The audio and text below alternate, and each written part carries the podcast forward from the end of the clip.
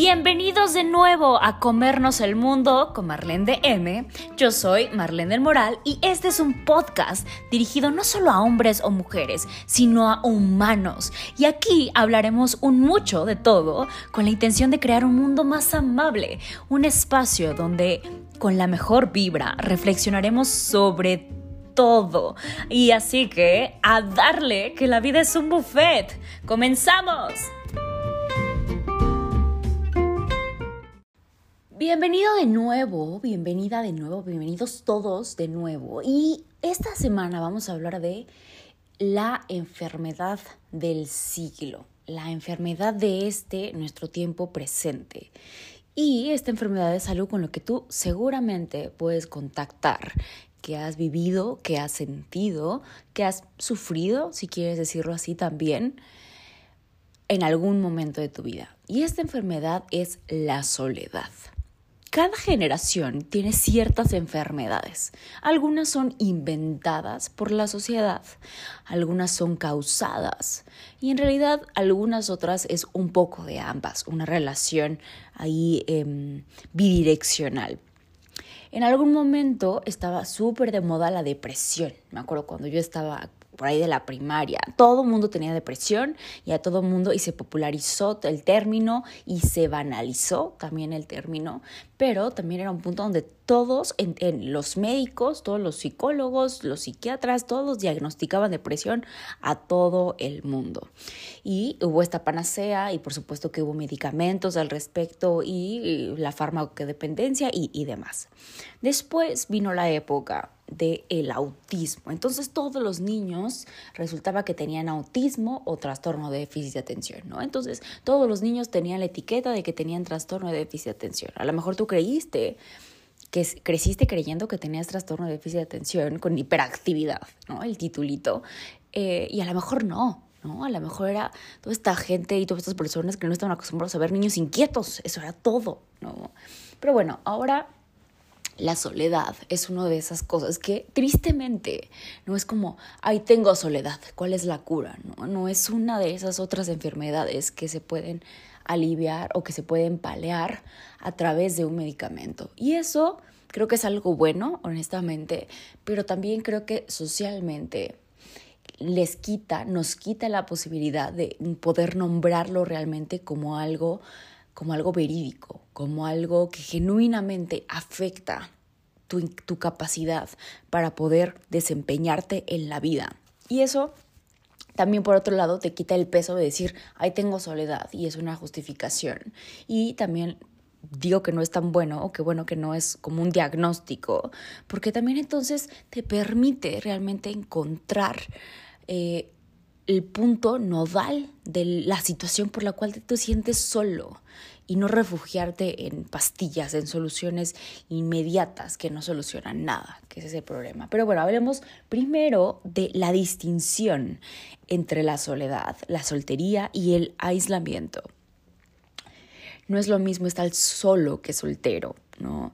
La soledad es una, es una sensación subjetiva en la que tú puedes estar rodeado de personas, pero te sigues sintiendo solo te, sientes pues puede ser como vacío también, ¿no? Tú te has sentido también solo, es un estado subjetivo de ser. Entonces puedes estar solo físicamente y sentirte solo, puedes estar acompañado y sentirte solo, ¿no? O puedes estar contigo mismo solo y no sentirte solo. La soltería es un estado civil, ¿no? Que ahí lo menciono, entonces, ¿qué tiene que ver? Y lo menciono porque cuando las personas no estamos en una relación, entonces creen que están solas. Y no estás solo, estás muy acompañado, estás soltero. Es muy distinto. ¿No? Viene de quitar esta idea romántica de que tenemos de estar de dos en dos o de cuatro en cuatro, ¿no? De dos en dos, porque así es el sistema, como ya vimos en el primer podcast de esta temporada, así es el sistema que nos invita a estar de a dos, ni se te ocurre de a tres, ¿eh? Em, y finalmente, el aislamiento es la posición física de estar separado de. Ahí sí, estás solito. Te puedes ir a aislarte en el medio del bosque, ¿no? Es una posición física, completamente objetiva. Lo paradójico de, de lo que resulta esta soledad que inunda nuestras calles es que estamos en un mundo donde la tecnología nos prometió eso, ¿no? Esta fue uno de los usos de la tecnología y de las redes de comunicación, de las eh, famosas apps, ¿no? Eh, sociales, que nos prometían que íbamos a estar más cerca de las personas que para nosotros eran importantes, que nos iban a sentir y pues, nos iban a permitir conocer a muchas personas. Y más o menos, ¿no? Más o menos nos cumplieron, más o menos nos engañaron. Porque realmente sí estamos muy conectados con todo, pero desconectados de nosotros mismos, desconectados de las personas que están al lado de nosotros, desconectados de nuestras parejas, de nuestras familias, de nuestros vecinos, de nuestra comunidad. Y bueno, tenemos varios tipos de soledad, que eso sí fue algo nuevo que descubrí esta semana. Y existe la soledad íntima, que es esta sensación íntima o emocional, que es esa persona que tú puedes decir, ay, es mi persona especial, ¿no? O sea, a lo mejor es una o dos personas, pero que son esas personas que puedes tener esta sensación de intimidad.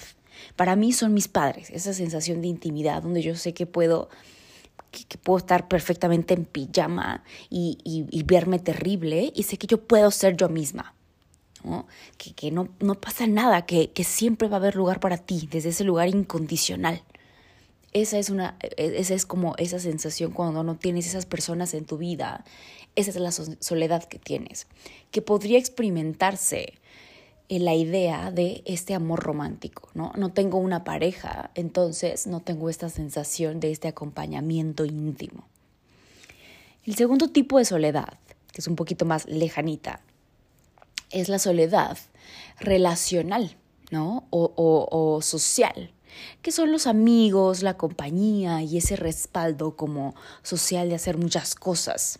Esa sensación de tener grupos em, como, como de los compañeros de la prepa, los compañeros del trabajo, ¿no? O sea, que son personas, pero a lo mejor, pero amigos cercanos, ¿no? amigos cercanos. Y luego la soledad colectiva, que es esta sensación no sé, por ejemplo, en mi caso sería el no tengo más compañeros veganos, O más gente que le guste trepar cerros. Ahí a lo mejor me puedo sentir sola, ¿no? Porque no tengo personas que tengan eh, los mismos intereses que yo, ¿no? Mis amigos los amo y los adoro, pero en algunas cosas son muy distintos a mí. Y eso es hermoso, pero en este otro núcleo del acompañamiento colectivo no los tengo, ¿no? Entonces, ojo, porque si en la primer tipo de soledad, que es la soledad íntima, tu sensación es de abandono, entonces requieres trabajar en terapia, trabajar tus heridas propias, ¿no? Esta sensación de no solo no tengo a alguien, sino alguien me abandonó. Entonces eso es una red flag para que tú vayas corriendo a terapia, porque no se va a arreglar con cambiar de persona, no se va a arreglar con hacer algo con las personas reales de tu vida. Tienes que trabajar con las personas psíquicas de tu vida, los personajes que te hiciste en la cabeza. Eh, solo como tip.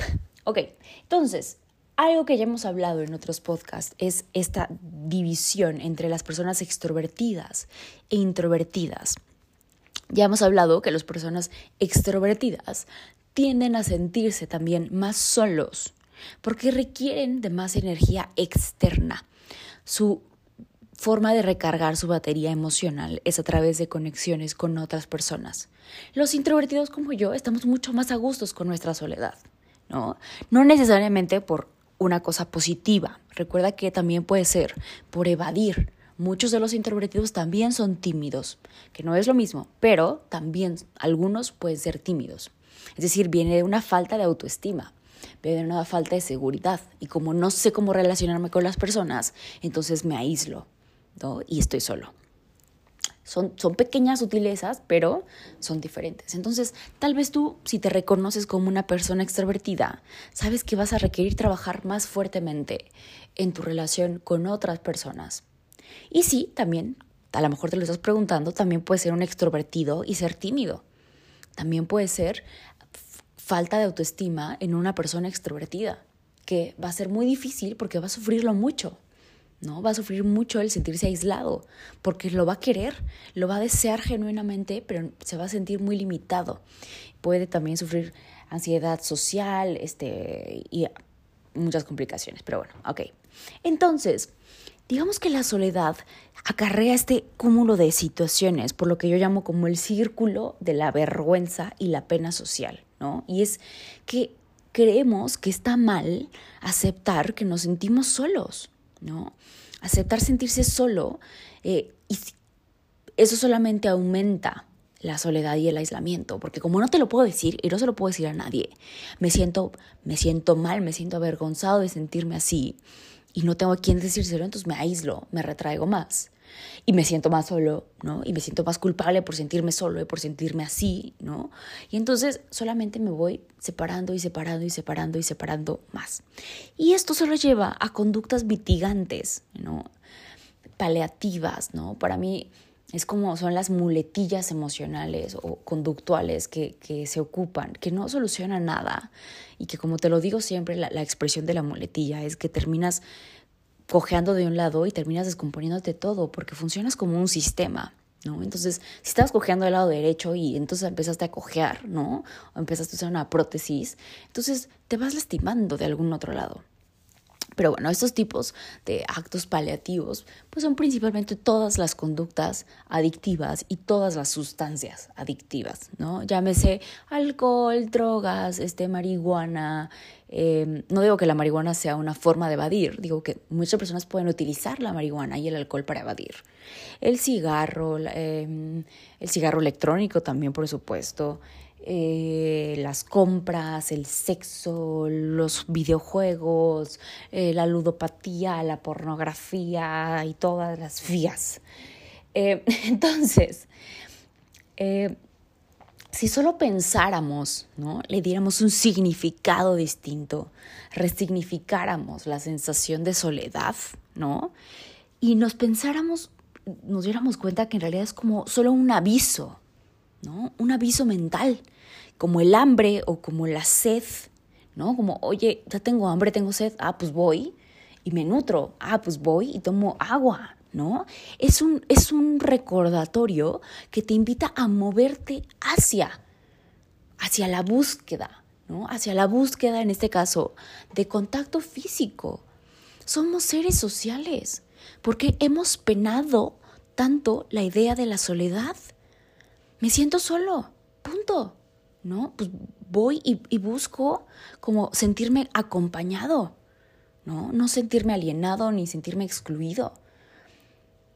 Y, y, habrá que también, ¿no? En este sentido, decir, me siento solo, buscar, buscar los espacios para encontrar, si aún en, este, en esta idea de me aíslo, ¿no? Y entonces voy a buscar personas si hay una idea más profunda de no estoy aislado, estoy rodeado de gente, me siento rodeado de mi familia, pero aún me siento solo, ¿no? Es decir, hay esa sensación de soledad, que es distinta.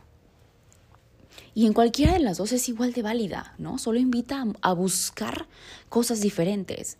Si tú estás aislado y sientes que te falta estar en contacto con personas, pues te mueves a buscar personas. Le llamas a tus amigos, buscas qué hacer, te sales a una cafetería, este, te vas, no sé, a una actividad social, no sé, haces tú una reunión, lo que sea.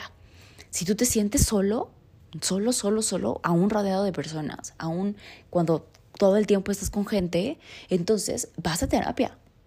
Y, cuando digo terapia es cualquier acto terapéutico, ¿eh? O sea, vas a entender de dónde viene tu sensación de soledad, ¿no? Primero, por supuesto, vamos por las, por las, por las respuestas y por las soluciones más obvias y más instantáneas, ¿no? Y luego ya vamos complejizando todo. Pero bueno, eso es todo, ¿no? Es un acto de salud social, por Dios, ¿no? Ya te he explicado que literalmente eh, en los retos de la semana del reto se llama hambre de piel, así se le llama desde la biología. Y lo tratamos justamente cuando empezaba la pandemia. Te expliqué por qué porque era uno de los efectos que, que podían sentirse, ¿no? La depresión, cuando nos estábamos recluyendo en casa. Ya te he explicado que literalmente tiene efectos negativos en la salud, ¿no? Aumenta el cortisol, genera estrés. Recuerda que en la antigüedad nuestros, nuestros antepasados estuvieron cableados biológicamente, y nosotros también, para saber que sobrevivíamos mejor en grupos, que sobrevivíamos mejor en tribus, acompañados de otras personas. Ya sabes que mi, mi sentimiento favorito es la gratitud. Y la gratitud viene de su antepasado, que es la reciprocidad. Yo hago algo por ti porque yo sé que vas a hacer algo por mí. Y genera esta sensación de gratitud. Me siento agradecido y en reciprocidad hago algo por ti también. Hacer favores, sé que en el futuro es también saber que alguien puede hacer un favor por mí. Entonces, estamos cableados para eso, para ayudar a otros, para que nos ayuden otros y para estar en sociedad, para poder saber que eso nos hace sentir bien. Y por lo tanto también cuando una persona, cuando el grupo social te excluía, eso te generaba dolor, porque tu cuerpo te estaba diciendo, hey, necesitas hacer algo para volver a ser aceptado, porque si no te vas a morir. Por eso duele tanto la soledad, porque nos recuerda ese estado muy primitivo de ser, de estar aislados de eso. Literalmente, cuando tú dices en, en inglés la expresión es I'm feeling down, ¿no? Me siento abajo. Y eso es porque socialmente los, los, eh, los changuitos, los bonobos, que son nuestros antepasados más cercanos, se colocaban en, por estatus en los árboles. Los que estaban hasta arriba, por supuesto que eran los que tenían el estatus social más alto. Y los que estaban abajo, los que estaban el, al ras del piso, eran las personas que estaban down. Y estos experimentaban esa sensación de dolor fisiológico por el aislamiento social es esa sensación de el, rechazo social, ¿no? Entonces, por otro lado, cuando tú estás acompañado, cuando tienes personas al lado que te rodean, que te tocan, que te, que, que te, que te tocan literal, piel a piel, lo que se libera es oxitocina. También se libera a través de el contagio emocional positivo como es el de la sonrisa, que ya hemos hablado en otros retos como el, el contagio emocional, ya lo hemos hablado en el reto de el, el contagio emocional también lo vimos cuando hablamos de la pandemia, ¿no? Yo te decía que la pandemia era contagiosísima, pero que también podías contagiar las otras emociones. Y también hablamos sobre, ay, ya se me fue la onda, este, sobre, sobre, sobre, sobre, sobres, sobre, es porque me acuerdo de una canción, sobre, sobre, sobre, ok, no, este, sobre, eh, sobre, sobre, ah, ya, sobre yoga de la risa. Bueno, espero te estés riendo de mí también conmigo, pero bueno, entonces ya hemos hablado que también hay estudios longitudinales donde se ha descubierto que, esos estudios siguen en pie, ¿no? Es importantísimo. Después de 70 años estos, estos estudios siguen en pie. Y el hecho de estar acompañado de personas, de tener personas que, con las que tú te sientas apoyado, es uno de los principales predictores de una salud física e integral en la edad adulta. Em, por otro lado, cuando tú te aíslas esto y cuando tienes una sensación muy fuerte de soledad, puede llevar al síndrome de Takotsubo, que es el síndrome del corazón roto. También ya lo hablamos cuando hablamos en el mes de la mujer y te expliqué que las mujeres somos más propensas a sufrir de este síndrome por cuestiones del estrógeno y es lo que seguramente puedes haber escuchado, lo que seguramente puedes, ¿eh? fíjate cómo hablo, este, qué bonito lo perdón, pero voy despertando. Eh, lo que seguro has escuchado que es cuando a una persona se le muere su cónyuge, se muere su pareja, cuando están ya viejitos y se muere el abuelito, la abuelita, y a los pocos semanas, días, meses se muere el, el otro, el otro esposo.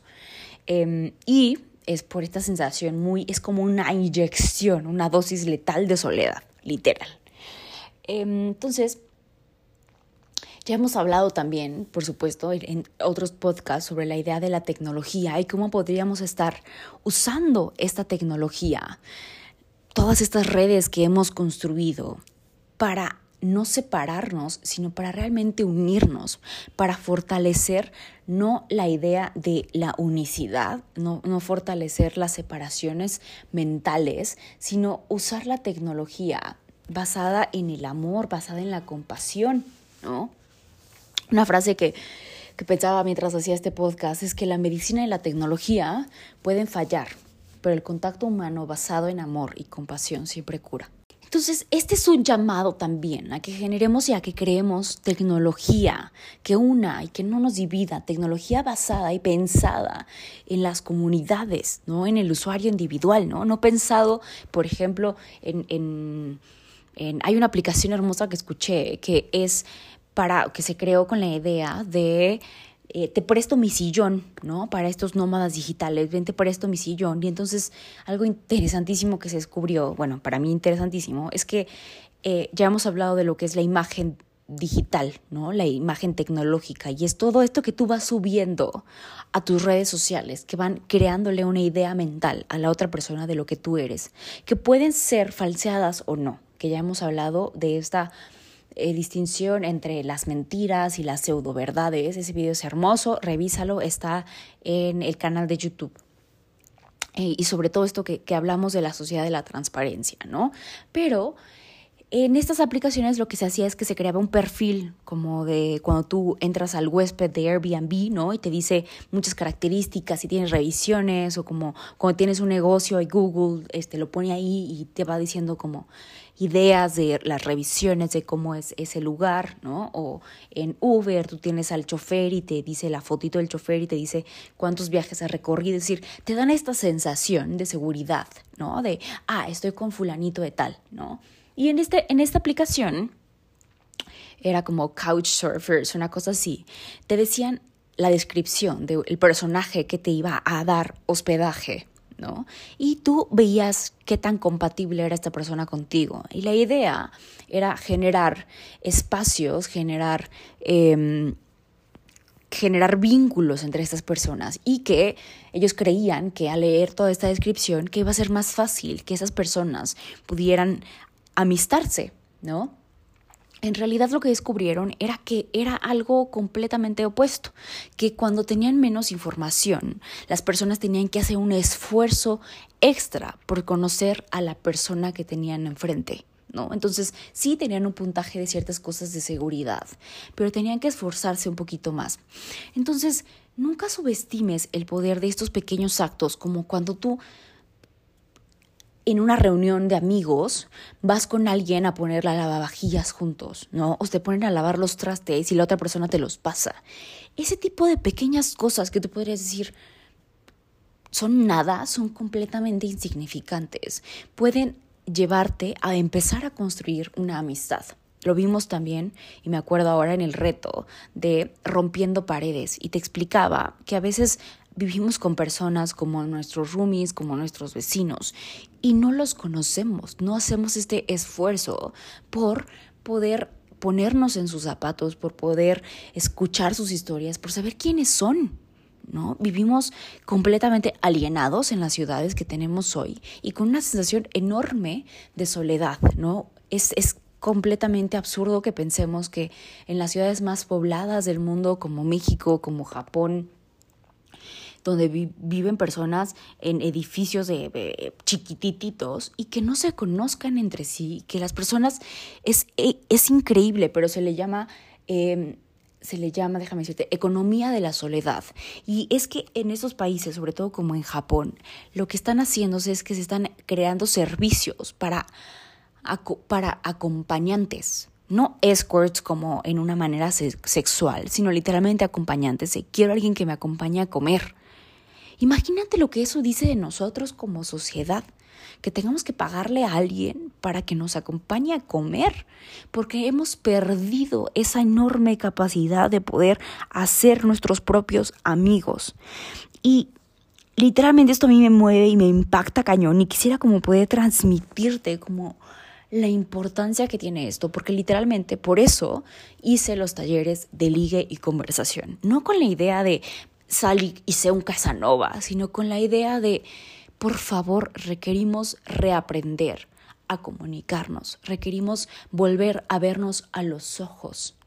Ya te he explicado también la importancia del contacto visual y es que en la mirada es la forma de entrada directa hacia las neuronas espejo, hacia todo esto que se conoce como la teoría de la mente, que yo pueda predecir cuál es tu estado emocional que yo pueda decir, ah, hiciste esta mueca, eso quiere decir que estás sintiéndote así y que yo en respuesta, en reciprocidad, en amor, en empatía a lo que tú estás sintiendo, yo te diga, veo que la estás pasando muy mal, aquí estoy contigo. Que, que empecemos a formar esas amistades. Y por eso digo que es una enfermedad, porque se contagia. Porque cuando tú te aíslas, fomentas que otras personas también se aíslen. Porque no, no nos, como sociedad no nos permitimos ser vulnerables como para decir me siento solo y que el otro diga yo también me siento solo, vamos a estar menos solos. Eso es todo. Y eso lleva a lugares increíbles, como en esto que ya también te he compartido, que es la economía de la compartición. Y puede ser algo así de simple, es decir, algo hermoso que tiene la vida, es que no es, tengo que cambiar muchísimas cosas en mi vida para dejar de sentirme solo. Puedo hacer algo tan simple como poner una pizarra en mi edificio y decir, ¿te acuerdas que yo lo hice? Te lo compartí cuando me acaba de mudar de, una ciudad, de, un edificio a otro. Puse un panfleto afuera de mi edificio y puse, soy la nueva del, del departamento tal, mi nombre es tal y me dedico a tal. Este es mi teléfono si necesitas algo, soy tu nueva vecina, ¿no? Y la gente me escribía ¿no? Y era como, ay, quiero, tengo curiosidad de conocer a mis vecinos. Es decir, ahí empezar a crear estas redes también de vecinos. Hay aplicaciones para eso. Necesitamos sumarnos a ese tipo de aplicaciones. Y eso es lo que te digo de hacer aplicaciones y generar tecnología no para separarnos, no para los individuos, no para no más pornografía para que yo la pueda ver solo en mi casa, ¿no? Aplicaciones que, que nos invitan más a decir, yo tengo un martillo. ¿Quién necesita un martillo? No compren más. Yo tengo un martillo, te lo presto. Eso es la economía de la compartición. Y yo puedo conocer a una persona nueva y puedo hacerme un nuevo amigo con algo tan simple como un martillo, con algo tan simple como sonreírle al otro. Y esto tiene enormes cambios y enormes impactos a nivel político. Sí, a nivel político, porque cuando yo me permito conocer a personas que son distintas a mí, cuando yo confronto mi, mi propia personalidad con la otredad de otro ser humano, entonces aprendo también a conciliar. Es increíble, pero cuando tú en redes sociales, ya lo hemos hablado también a través de las cookies y a través de todos estos sistemas, lo que te hacen es que te dan un sistema de retroalimentación positiva, donde solamente te muestran más de lo mismo, más de lo que ya te gusta no te presentan otras posibilidades. Se llama, eh, se llama cancelación, ¿no? Se llama sociedad de la cancelación a todo esto de no me gusta, entonces lo borro, lo elimino, hago como que no existe. Sí existe, afuera hay pobreza, afuera hay personas eh, que, que, son demócratas, afuera hay personas que son este, eh, socialistas, afuera hay personas que piensan distinto a ti.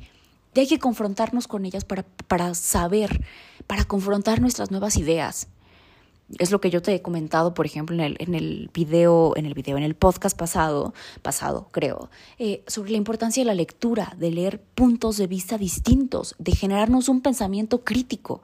Este pensamiento crítico no solo se hace a través de la lectura, sino se hace, hace también a través de escuchar otro tipo de posturas en la vida. De que alguien te diga, no, estás equivocado, ¿no? No, no, no fue tu novio el que te puso el cuerno, tú también tuviste y tuviste algo que contribuir ahí, ¿no? No es tu exnovio el tóxico, tú también estás teniendo una relación tóxica con él. Alguien que te confronte con algo que tú no estás viendo, simplemente así. Por favor, esta es una invitación de nuevo a que te salgas de tu mundito y que te orientes a ti mismo, que muevas tus patitas hacia la calle, que te confrontes con nuevas personas en tu vida. Y si no sabes cómo hacer, búscame. Están prácticamente todo, todo, todo lo que yo hago es prácticamente gratuito. Creo que solamente lo único que cuesta es mi terapia, obviamente, ¿no? Porque yo tengo que ganar de algo y los cursos que doy. Y eso es porque de verdad que son muchísimo esfuerzo puesto en, y muchísima información sintetizada. Muchas horas. Aparte hablo como merolico. Así que, ok, Ojalá que esta información te invite a que te muevas hacia otros puntos. Te referí como allá 10 videos que puedes, que puedes revisar, que puedes checar. Hay muchísima información, no solo me creas a mí, busca, busca, busca, busca y te juro que vas a encontrar. Y recuerda seguirnos en nuestras redes oficiales en Instagram, arroba marlendm, así como está escrito aquí, arroba marlen.dm, arroba haz luz en el mundo, en Facebook igual y en YouTube igual. Que tengas un hermoso, hermoso día y no te pierdas nuestro siguiente episodio que estará increíble. Y recuerda que en Instagram tenemos todas las semanas los retos de la semana y cada día tiene un hashtag diferente, así que no te lo pierdas. Checa las historias que ahí es donde pasa lo verdaderamente bueno. ¡A comernos el mundo!